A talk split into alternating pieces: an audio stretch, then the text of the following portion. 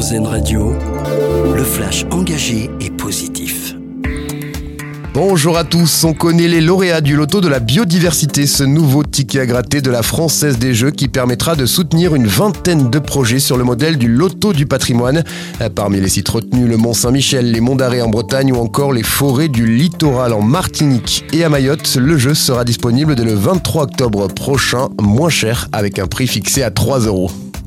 L'Europe s'entend pour maintenir des prix bas sur l'électricité. Les ministres de l'énergie des 27 pays de l'UE étaient réunis au Luxembourg hier pour conclure un accord sur une réforme du marché européen de l'électricité.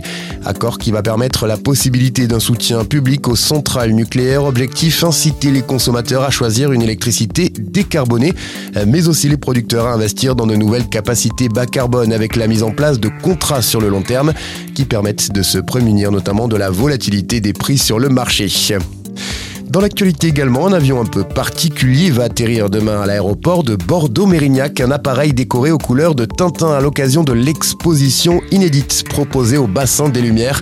L'avion nommé Rakam se présente avec un sous-marin en forme de requin qui apparaît notamment dans l'album Le Trésor de Rakam le Rouge.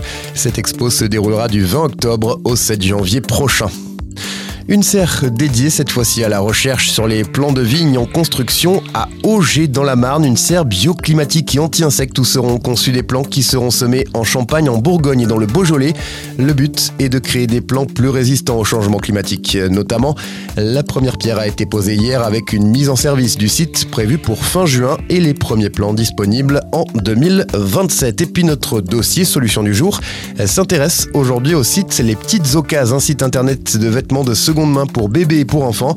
Une sorte de vide-grenier en ligne créé par deux amis, Julie et Alban, qui ont eu envie de changer de voie professionnelle pour donner plus de sens à leur vie. Un reportage à lire et à écouter sur notre site rzn.fr.